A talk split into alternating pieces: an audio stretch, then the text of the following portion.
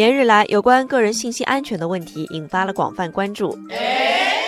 一款提供航班动态服务查询的 APP，因为新增了可查看同机人主页功能，引发了使用者对于个人信息暴露的恐慌。工信部十三号发布的黑名单公布了四十六款涉嫌强行捆绑推广其他应用软件，未经用户同意收集和使用用户个人信息。视频网站 A 站发布公告称，因为遭受黑客攻击，近千万条用户数据外泄，这一系列的个人隐私泄露再次警示我们要处理好数字经济。发展中的隐私保护问题。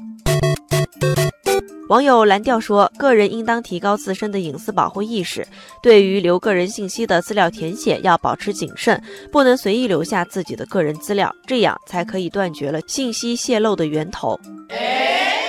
网友清江之水则认为，隐私泄露其实已经成为一个普遍问题。现在在互联网上，各种平台动辄要求你实名制，但是实名之后却不能保证你的隐私不泄露，所以应该对泄露隐私的行为进行严厉打击，提高他们的违法成本。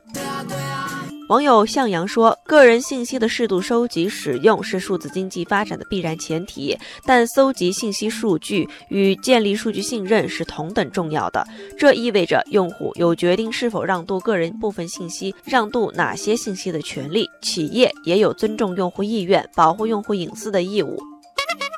网友子布空间认为，在这个时代，个人信息具有很高的商业价值，平衡好信息开发利用与保护个人信息安全的关系，事关每个人的合法权益，也关乎数字经济能否真正行稳致远。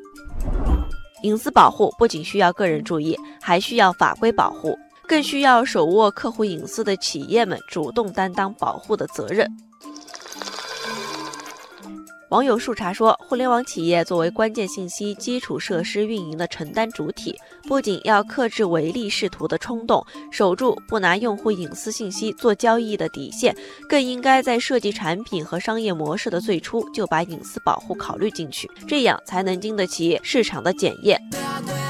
网友午后阳光说，主管部门更应把监管关口前移，完善信息采集、存储、利用、开放的基础规则和治理模式。新技术发展到哪里，隐私保护和执法监管就要触及到哪里，建立起保护公众隐私安全的防火墙。网友暗夜无存认为，互联网时代个人信息商业化已成为一个趋势。企业做到了对这些信息进行更好的利用，更要做到的是保护好这些具有隐私权的个人信息。